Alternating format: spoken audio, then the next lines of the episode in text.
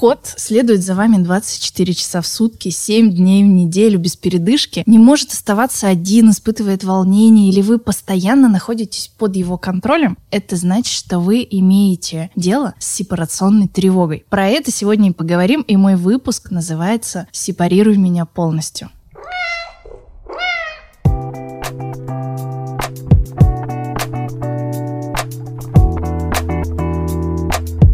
Вы слушаете подкаст «Код полномочен заявить». Меня зовут Дарья Полянская. Я куратор благотворительного проекта «Мяу Галери», директор кота кафе «Мяу» и та самая главная по кошкам. В этом выпуске мы с вами поговорим про сепарационную тревогу. Садитесь поудобнее, постарайтесь успокоиться, берите своего тревожного котика рядышком, садите его и будем разбираться, как же успокоить нашего волнительного кота. Давайте сначала разберемся, требуется ли в принципе коррекция и необходимо ли заниматься заниматься сейчас вопросом сепарации. Для этого поговорим о том, как выражается эта сепарационная тревога. Первое. Кот следует по пятам, и при этом страдает его качество жизни. То есть он не может нормально есть, плохо спит, плохо пьет. Он бесконечно вынужден контролировать каждый ваш шаг и буквально каждый ваш взгляд. Второе. Нет возможности оставить его в одиночестве. То есть, когда вы уходите, кот проявляет явные признаки тревожности. Здесь уже стоит задуматься. Третье. У вашего кота может быть повышенная реакция на любой триггер. То есть это называется гиперреакция. Она обычно не соответствует силе реакции триггера. Например, какой-то небольшой звук или какой-то новый предмет, который в принципе не несет ничего опасного, и он небольшой по размеру, не больше кошки, это может быть что-то совсем маленькое, но кошка выдает чрезмерную реакцию. Она очень сильно волнуется. Это тоже как раз к вопросу о сепарации сепарационной тревоги. Четвертое – это у кошки резко меняется поведение. Она то очень спокойная, можно даже сказать немного задумчивая, то она, наоборот, чрезмерно активная. И эти перепады настроения, эти перепады поведения не коррелируются ни с чем. То есть вы не можете понять систему, почему она стала то более активной, то более пассивной. Все вот эти четыре признака говорят про сепарационную тревогу. Почему возникает тревожность? Это очень важно важно, потому что вы знаете, что я никогда не работаю со следствием, я работаю непосредственно с причиной. Если вы будете пытаться маскировать симптомы, то причина никуда не денется. И все, что вы сделаете, это только увеличите напряжение. На какой-то момент симптоматику можно замаскировать, но рано или поздно напряжение как пружина, мы с вами уже об этом говорили в предыдущем выпуске, напряжение как пружина сожмется, и в один прекрасный момент, точнее он будет не очень прекрасный, психика кошки отреагирует таким образом, что все накопленное напряжение вырвется наружу, и тогда держите истерики, нападения, поведения, проблемы с идиопатическими заболеваниями, это может быть циститы, гастриты или что-нибудь еще более ужасное. Все остальное вы можете легко услышать в предыдущем выпуске, поэтому если вас заинтересовала тема тревожности, обратитесь, пожалуйста, туда, я там все рассказываю. Итак, поговорим, почему возникает тревожность. И правда ли, что иногда собственными действиями мы учим кошку показывать такое поведение? Во-первых, Тревожность может формироваться в момент раннего отъема от матери. Это все вопросы социализации. И если кошка учится с младенчества тому, что мир вокруг нее небезопасен, и она не знает, как демонстрировать правильную реакцию, в этот момент мы будем получать кошку-невротик. Второе. Это некорректное общение человека, когда вы общаетесь с кошкой чрезмерно. Это, наверное, самый сложный пункт, потому что он полностью зависит от вас, и вы неосознанно иногда бесконечно трогаете, гладите кошку, обращаетесь к ней, общаетесь, мотивируете ее следить за вами. Таким образом, вы формируете некое поведение, когда кошка действительно не знает, чем еще заниматься ей отдельно от вас. Ей кажется, что вы практически сиамские близнецы, и если вдруг вы пошли куда-то, то кошка обязательно должна следовать за вами и буквально даже не спать и не есть, ничего не делать, только следить за тем, куда же пошел ее человек. Это в корне неправильно. Мы об этом поговорим в конце выпуска. Я расскажу, как бороться с собой и как бороться с вот с этой навязчивостью у кошек. Третье. Это жестокое обращение с прошлым, с кошкой. Если вы спасли кошку из тяжелых условий, тоже как чрезмерная реакция, это не благодарность, как ее принято называть, да, то есть нам, людям, удобно это трактовать таким образом, что кошка благодарна, что мы спасли ее с улицы. На самом деле никакой благодарности она, конечно, не испытывает, но она ощущает то, что она обрела некий ресурс. То есть человек — это дополнительный ресурс. И как только она получает это внимание, если оно раньше было в дефиците, в этот момент она понимает, что ей нужно постоянно удерживать контроль над этим ресурсом, постоянно следить, потому что в один момент можно снова столкнуться с дефицитом внимания, а один раз пережив его, уже кошке снова не хочется возвращаться к моменту, когда она не особо любима и никто на нее не смотрит. Поэтому в формате жестокого обращения в прошлом кошки иногда дорожат таким ресурсом, как наше с вами внимание. Четвертое. Это может формироваться из проблем котячестве, назовем это так, в кошачьем детстве, просто реакции на изменение жизни. То есть котенок может быть не оторван рано от матери, но в то же время он попал в какие-то такие воспитательные условия, в которых он тоже постоянно ощущает тревожность. Это может быть, например, содержание в клетке в формате приюта или какой-то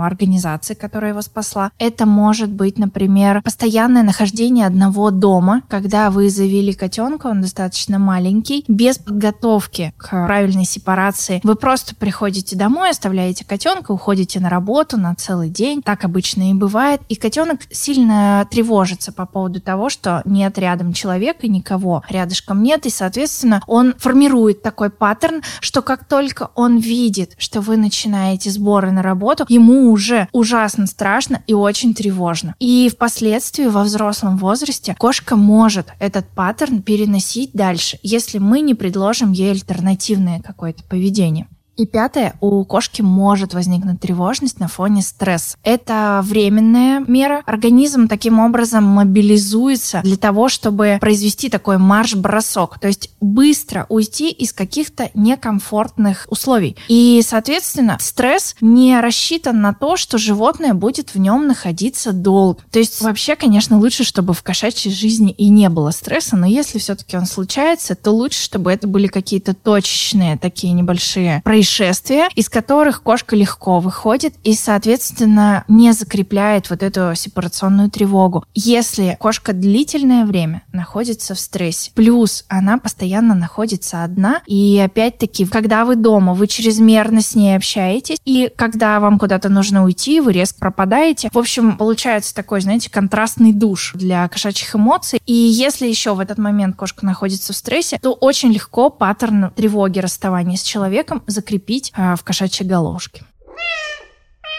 Ну что ж, мы с вами поговорили про причины, почему возникает тревога расставания или по-научному сепарационная тревога. Я напомню, что вы слушаете подкаст «Кот уполномочен заявить». Здесь все про зоопсихологию и про психологию кошек. Меня зовут Дарья Полянская, и мы с вами сегодня делаем из наших тревожных кошек кошек спокойных. Не забывайте, что этот паровоз контента едет исключительно на лайках и репостах. И, конечно же, на пятерках на всех платформах, где вы меня слушаете. Поэтому, пожалуйста, не скупитесь на оценки, это бесплатно. А также задавайте свои вопросы. По форме обратной связи она прикреплена и к подкасту, и к каналу на YouTube.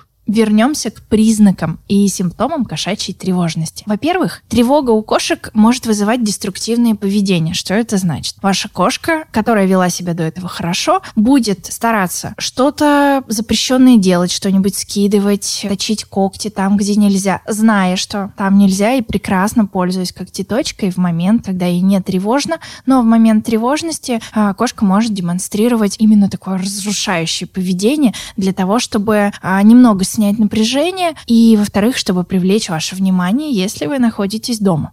Второе может быть компульсивное, навязчивое переедание. То есть кошка бесконечно просит есть, она бесконечно голодна. Чтобы исключить именно компульсивное переедание, мы с вами должны обязательно обследовать животное, но об этом поговорим мы в следующих пунктах. Просто примите, что бывает компульсивное переедание, это когда кошка заедает свою тревогу, и она может сильно набирать в весе, а может, кстати, на фоне гормона стресса есть много много, но при этом не набирать вес. Такое тоже случается в кошачьей физиологии. Также компульсивное навязчивое поведение может выражаться не только в переедании, но и в повторяющихся действиях. Такой паттерн мы часто видим в зоопарке у кошачьих или у любых других животных, когда вы приходите и видите, как животное постоянно ходит по дуге, по кругу или восьмеркой. Это как раз-таки движение, которое в некой зацикленности своей приносит мнимое успокоение. То есть это значит, что психика в сильном напряжении находится, и кошка или любое другое животное пытается хоть как-то справиться с этой тревогой. Кстати, этот же паттерн мы видим и у людей с компульсивными расстройствами, и даже иногда, если у нас таких расстройств нет, мы за собой можем замечать, что в момент волнения мы можем, например, стучать ручкой, постоянно отбивая один и тот же ритм, или двигаться руками, или немного покачиваться. Все это является форматом, который природа нам подсказывает для того, чтобы немного стабилизировать себя. И кошки, конечно, этим тоже пользуются. Также навязчивое поведение можно включить самотравмы. Это могут быть сильные обгрызания когтей, это может быть вылизывание до ран или до ссадин. И также есть еще формат, когда кошка жует несъедобные предметы или сосет что-то мягкое для того, чтобы тоже через оральную стимуляцию немножко себя стабилизировать. Третьим симптомом кошачьей тревоги может быть отказ от использования лотка. Четвертым – резкие смены настроения, связанными с разлукой. Мы про это уже с вами поговорили, просто еще раз себе чекнем, что это именно симптом. И также это может быть нежелание общаться, то есть кошка резко отдаляется от вас, может проявлять агрессию, может чрезмерно вокализировать. Если вы давно меня слушаете, то вы уже, конечно, знаете этот термин. Если впервые мы с вами встретились, то поясню, значит мяукать. Или еще орать по-простому.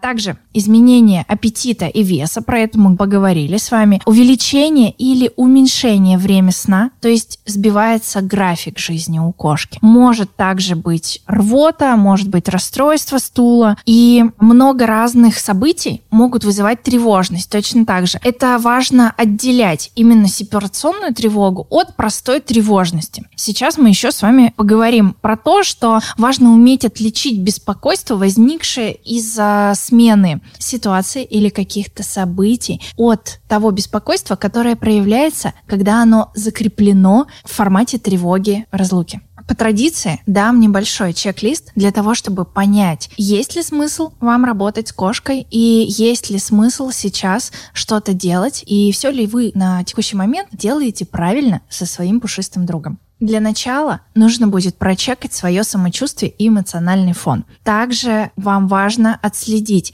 свои сигналы тела, голос и то, какие невербальные сообщения вы даете своей кошке. Очень подробно про это есть в двух видео на моем YouTube-канале. Вы можете перейти по ссылке в описании подкаста. Далее, а нужно провести чекап кошачьего здоровья для того, чтобы исключить проблемы, именно связанные с болезненностью или с каким-то дискомфортом. Чекап всегда включает в себя общий анализ крови, биохимию крови. Плюс по необходимости ваш лечащий врач может назначить дополнительно УЗИ-диагностику, рентген-диагностику или что-то еще. Далее, необходимо прочекать, насколько много ритуальности в вашей жизни. Если никакого ритуала подготовки к разлуке не существует, то его нужно будет создать. Как это сделать и понадобится ли нам с вами кукла Вуду, я расскажу чуть-чуть дальше. А что еще мы должны проверить? Это умеет ли ваша кошка играть сама и сама себя занимать. И если такой опции в ее голове пока нет, этому можно и нужно научить.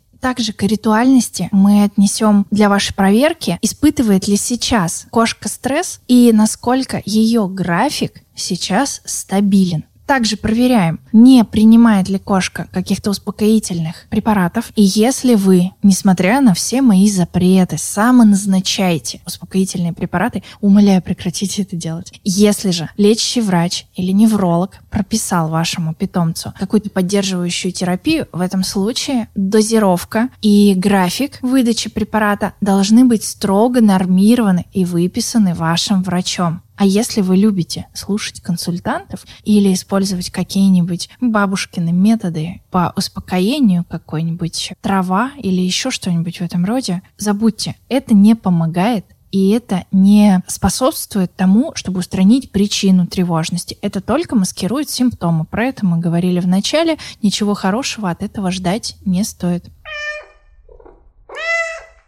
Ну что, вот мы и домурчали до самого важного. Нам нужно научить кошку оставаться одну и создать те самые ритуалы, о которых я говорила до этого. Туда я уже вернула шуточку про куклу Вуду. Больше не буду, обещаю. Но ничего, кроме кошки и кусочка, вам не понадобится. На первом этапе мы полностью исключаем самостоятельную инициативу по общению с кошкой. Мы не трогаем ее, не подзываем, не распаляем ее, то есть не стараемся голосом или действиями сделать так, чтобы кошка двигалась быстрее, была более вовлечена. Нам с вами это не нужно. Обычно кошки, показывающие сепарационную тревогу, и без того напряжены. Они как оголенный нерв. И если вы в этот момент еще в общении а, задираете интонацию выше, а, начинаете говорить, как вот эти вот а, бабушки, там кто за кошечка такая, такая славненькая. Умоляю, перестаньте это тоже делать, потому что это сильно нервирует ваших кошек и заставляет их постоянно ожидать чего-то. То есть бесконечно быть, опять-таки, в пресловутом напряжении и, соответственно, еще сильнее волноваться в момент, когда вы начинаете уходить. Также, если ваша кошка сама проявляет чрезмерную навязчивость, то есть вы не можете поработать, вы не можете поесть, помыться, еще что-нибудь сделать, то в этом случае есть смысл вводить маркер «нет». Это не сопровождается никакими шлепками, пульверизаторами, хлопками, щелчками по носу, ничем из физических наказаний. Как вы знаете, этим я вообще в принципе не пользуюсь, ну потому что это неэффективно, и зачем есть более классные методы. Поэтому нам нужно с вами всего-навсего ввести маркер «нет». Это момент, когда кошка к вам запрыгивает, вы говорите «нет» и спокойно убираете кошку. Если после этого в тот же момент она снова запрыгивает, есть смысл просто встать с того места, где вы находились, и немножко отойти. Как только кошка успокоится, примет какую-то позу расслабленности, можно подойти, похвалить ее за эту расслабленность и уже спокойно сесть. Но важно не переусердствовать. Я все время говорю о том, что вы не должны бесконечно запрещать. То есть ваша кошка должна получать больше похвалы, нежели каких-то окриков, а мы вообще и не кричим на кошек, чем каких-то запретов. И как только мы с вами откорректировали нашу коммуникацию с кошкой, то есть мы не подаем чрезмерных а, сигналов и также знаем, как немного дистанцировать кошку, в этот момент можно начинать отрабатывать спокойный уход. Да, этому тоже нужно учить некоторых кошек. Для начала необходимо выбрать то место, где будет находиться кошка, когда вы собираетесь или уже уходите. Как только кошка заняла эту позицию, это может быть когтеточка, это может быть лежанка, может быть подоконник, диван, что хотите. Как только кошка спокойно на этой позиции, вы начинаете подкреплять это поведение нашим любимым с вами кусочками, похвалой, голосом. Кошка идеально понимает язык угощений, поэтому не скупитесь. Единственное, что нужно помнить, вы читайте количество вкусняшек, которые вы дали,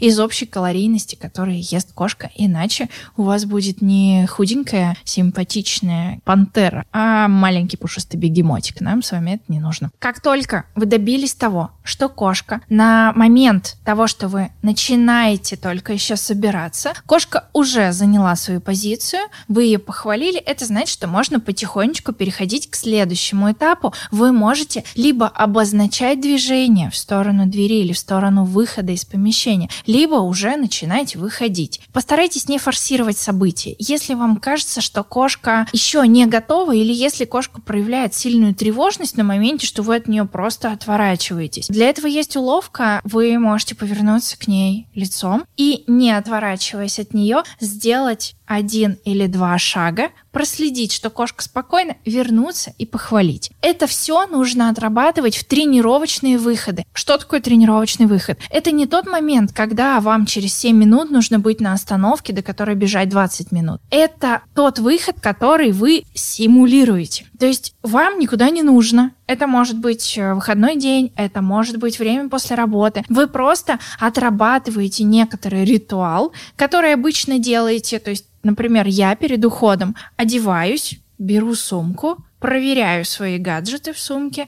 После этого берусь за дверную ручку, открываю дверь, выхожу, закрываю дверь. Это те этапы, которые мы отрабатываем вместе с моими собаками или вместе с кошками, которые проявляют тревожность. У вас эти этапы могут быть другими. Ну, плюс-минус они будут похожи, конечно. И количество этих этапов тоже может увеличиваться либо уменьшаться в зависимости от того, как кошка реагирует на обучение. Когда вы уже дошли до момента, что можете выйти из комнаты, кошка сохраняет спокойствие, вы можете вернуться, поощрить ее, и в этот момент она не вскакивает и не кидается вам на шею, это значит, что вы уже на 90% достигли своего результата. Осталось всего ничего. Просто наращивать то время, когда кошка будет одна и будет проявлять спокойствие. Мы не обязаны держать ее на одном месте. То есть, если вы выбрали лежанку и в ней она спокойна, то на момент, когда вы уходите на 15, 20, 30 минут, на 2-4 часа, ваша кошка, конечно, не обязана находиться бесконечно в лежанке, но для нас критично, чтобы она сохраняла спокойствие. Спокойствие вы легко можете прочекать по тому, как она себя ведет идет, какая у нее поза,